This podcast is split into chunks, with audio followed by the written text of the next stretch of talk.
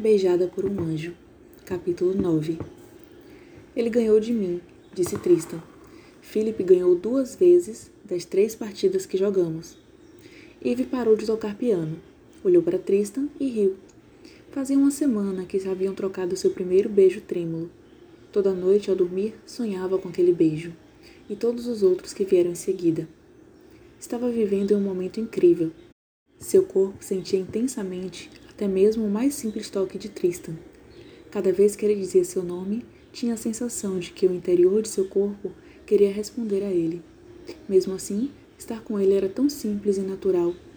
Às vezes sentia que Tristan já fazia parte da sua vida há anos, principalmente em momentos como aquele, em que estava esparramado no chão da sala de música jogando damas com Philip.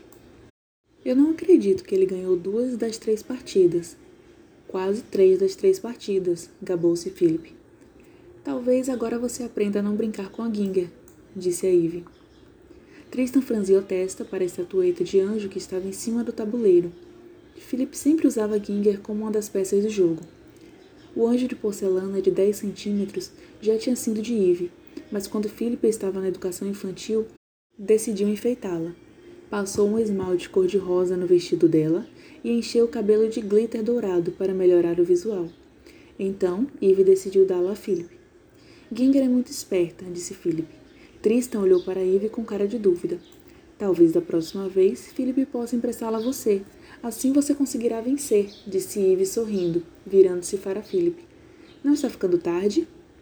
Por que você sempre diz isso? seu irmão perguntou. Tristan sorriu.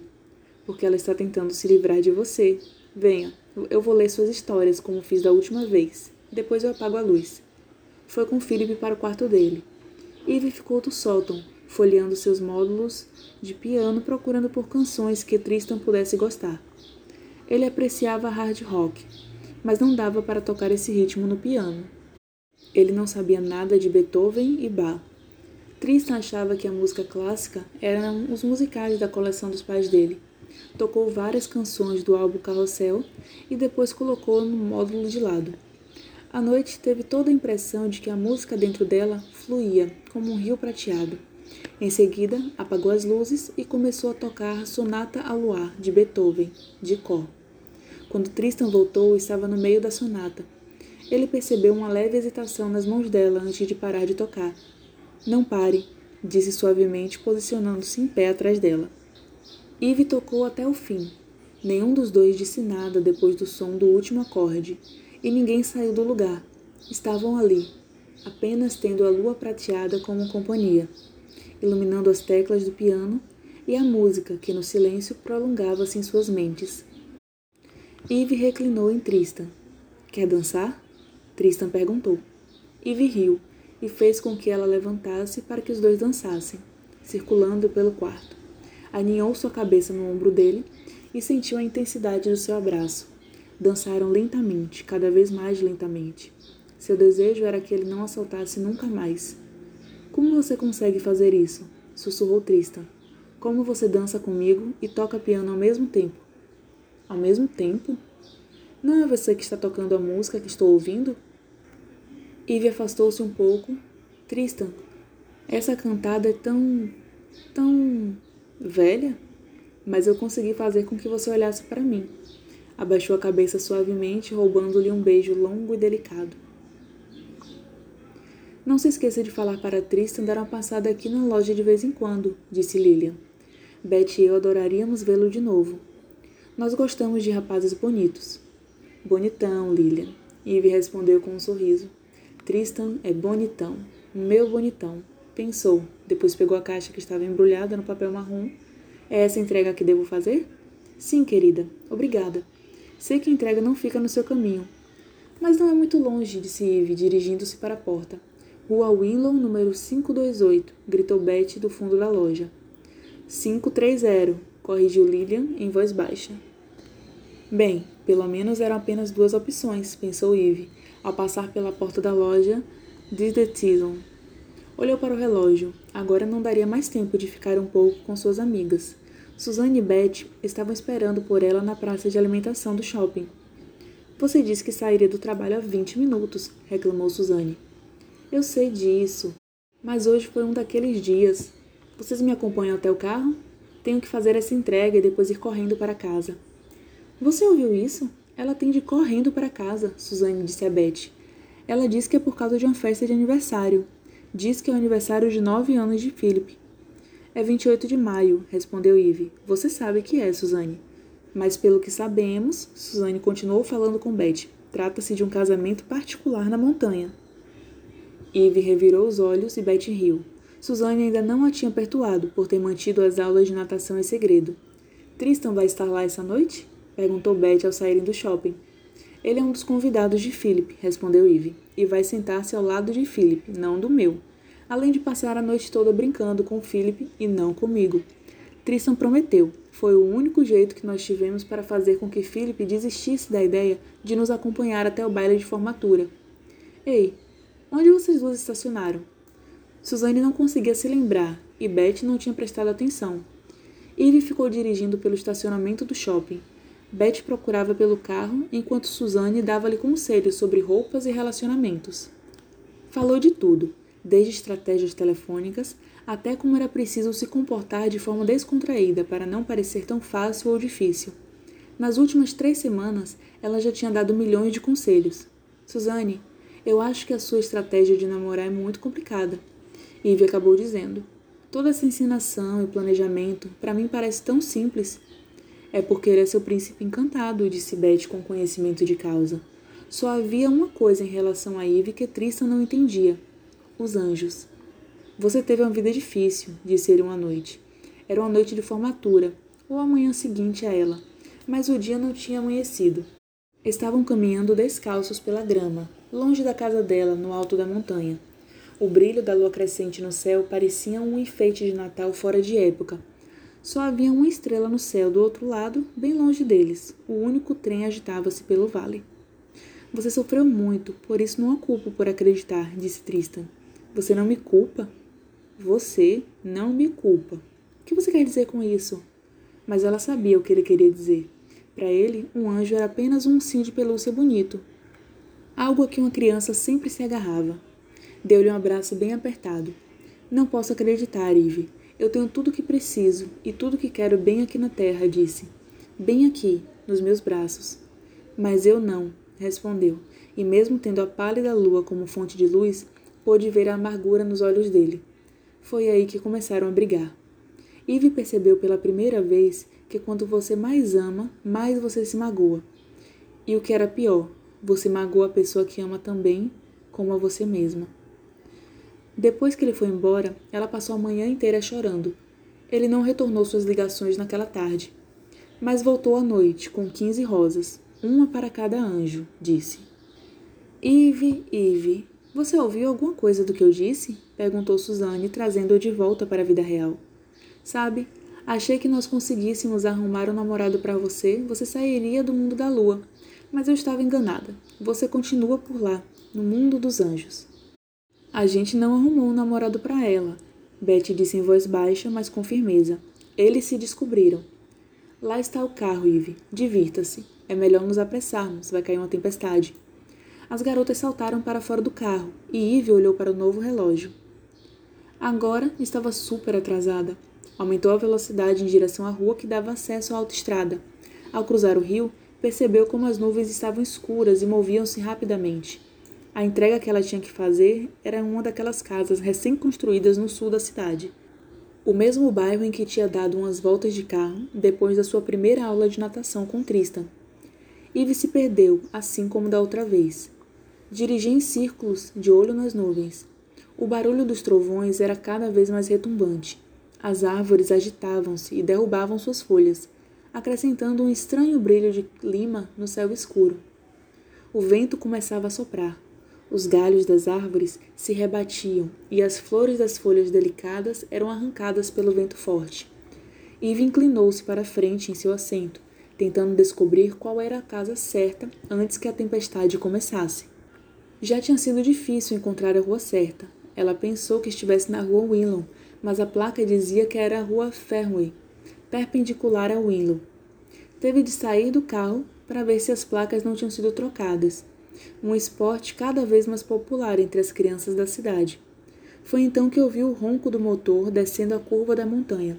Ficou parada na rua para dar passagem ao motorista. A Harley parou um pouco. Depois o motor voltou a funcionar e o motoqueiro passou por ela. Ia mesmo ter de encontrar a casa usando sua intuição. O terreno estava em uma área bem íngreme, e Lilian disse que a senhora Abronatis morava em uma ladeira, em um sobrado onde a escada era feita de pedras com vários vasos enfeitando a fachada da casa. Eve deu uma volta com o carro por ali. O vento soprava cada vez mais forte, balançando seu carro. Lá no alto, o céu pálido parecia engolido pelas nuvens escuras. Ivy estacionou no meio de duas casas e deixou a caixa no carro, lutando contra o vento. As duas casas tinham escadas de pedras. As duas casas tinham vasos com flores. Optou por uma delas. E assim que passou pelo vaso, ele saiu voando, espatifando-se no chão. Ivy gritou, depois riu de si mesma. No alto da escada olhou para uma casa, depois para outra. 528 e 530, esperando conseguir alguma pista que levasse à casa certa. Havia um carro estacionado no 528, escondido entre os arbustos. Então, provavelmente deveria haver alguém em casa. Em seguida, viu uma silhueta na janela do 528. Alguém procurando por ela, pensou, apesar de não conseguir ver se era homem ou mulher ou se a pessoa tinha realmente acenado para ela. Tudo que conseguia ver era a turva silhueta de uma pessoa, pois parte da janela refletia a agitação das árvores iluminadas pelos relâmpagos.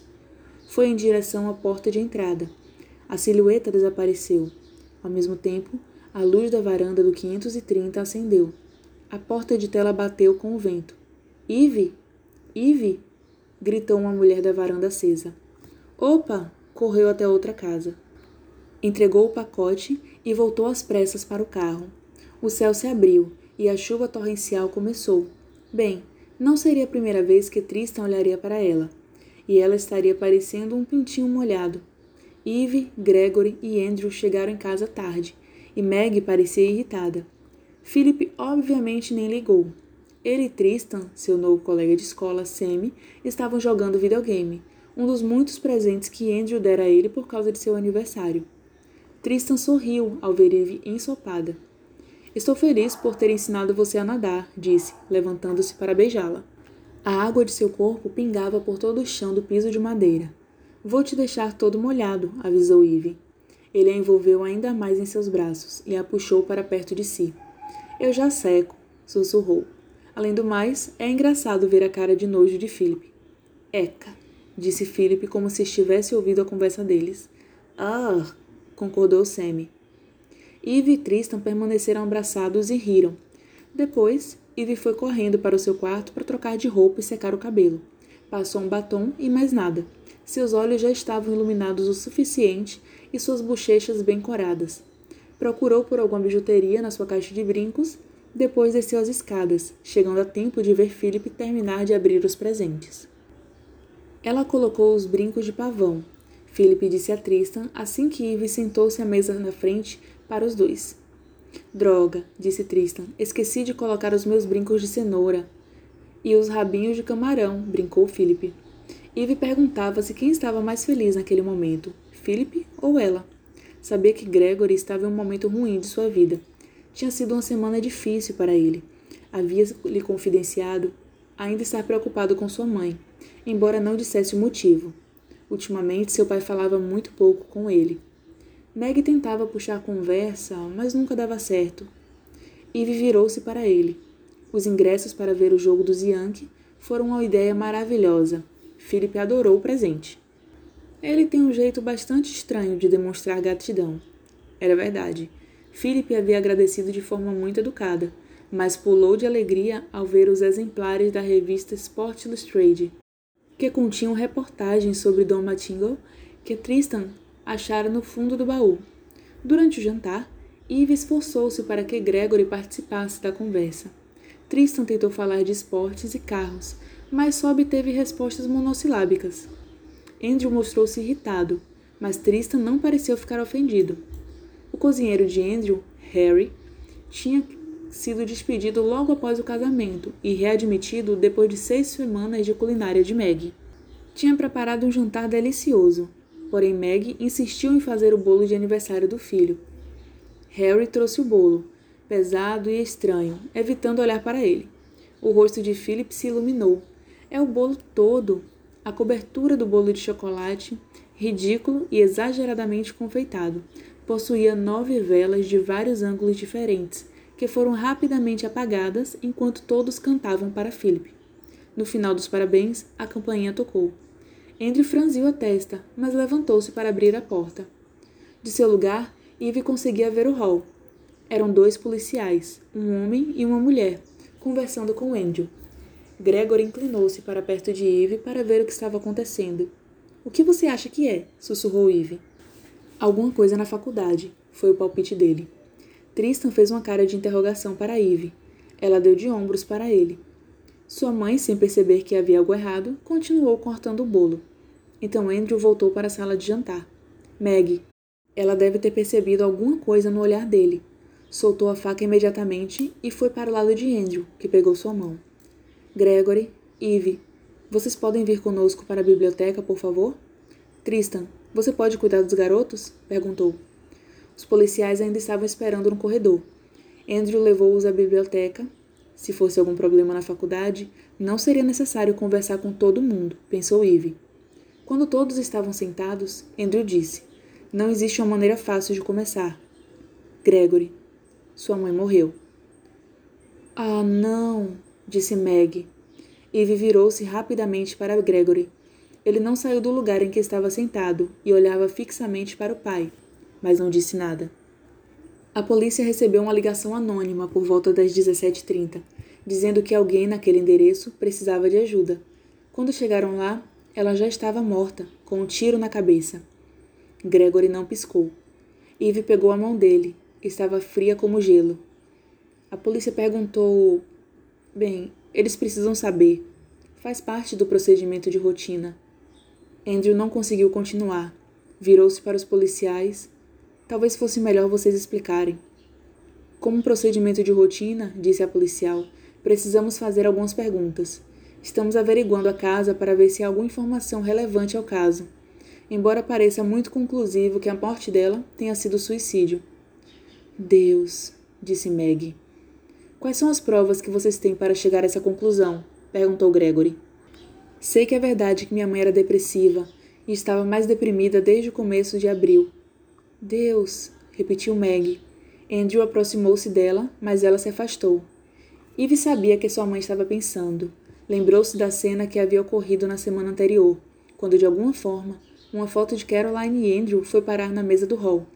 Andrew disse a Meg para jogar a foto no lixo. Meg não conseguiu. Ela não queria pensar que tinha sido ela quem tivesse jogado Caroline fora daquela casa. Nem antes e nem agora. Eve percebeu que sua mãe se sentia responsável pela infelicidade de Caroline, e agora por sua morte. Eu ainda gostaria de saber, continuou Gregory, o que leva vocês a pensarem que ela se matou. Essa não parece ser uma atitude que ela tomaria. De forma alguma ela faria isso. Era uma mulher muito forte. Eve mal podia acreditar como Gregory conseguia falar de forma tão clara e objetiva. Em primeiro lugar, existem as provas circunstanciais, disse a policial. Ela não deixou nenhum bilhete, mas havia fotografias rasgadas e espalhadas em volta do corpo dela, disse olhando para Meg. Fotografias? perguntou Gregory. Andrew perdeu a respiração. Do senhor e da senhora Baines, disse o policial. Fotos de jornal sobre o casamento deles. Meg inclinou-se na cadeira, abaixou a cabeça e abraçou seus joelhos. Andrew olhava para ela, sentindo-se impotente. Eve tentou soltar a mão de Gregory para confortar a mãe, mas ele a segurou forte. A arma ainda estava na mão dela. Havia queimaduras de pólvoras em seus dedos, o tipo de queimadura que uma pessoa sofre quando usa a arma. É claro que vamos verificar a arma para ver se existem impressões digitais e se as balas conferem uma com a outra, e avisaremos vocês caso encontremos algo inesperado. Mas a porta da casa dela estava destrancada. Não havia nenhum sinal de arrombamento. O ar-condicionado estava ligado e as janelas fechadas. Então. Gregory respirou fundo. Acho que ela não era tão forte como eu pensava. A que horas vocês acharam que isso aconteceu? Entre 17 e 17h30, não muito antes de chegarmos ao local. Ivy sentiu uma sensação estranha tomar conta de seu corpo.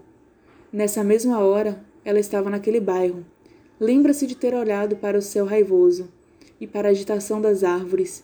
Será que ela tinha passado pela casa de Caroline? Será que Caroline teria se matado em meio à fúria da tempestade? Andrew perguntou se poderia ajudar falando com a polícia mais tarde e tirou Meg do ambiente. Gregory ficou ali para responder algumas perguntas sobre a mãe e sobre relacionamentos ou problemas que ela pudesse ter tido. Ivy queria sair, mas não queria ouvir os detalhes da vida de Caroline. E estava louca para ficar com Tristan, ansiosa para sentir seus braços firmes entrelaçados aos seus. Mas Gregory não a deixou sair. Sua mão era fria e indiferente para ela, e seu rosto não demonstrava expressão alguma. A voz dele era tão calma que lhe dava arrepios. Mas dentro dele parecia haver uma luta interna. Uma pequena parte dele admitia o horror da situação e pedia a companhia dela. Então ficou com ele. Bem depois, Tristan foi embora e todos os outros já estavam dormindo.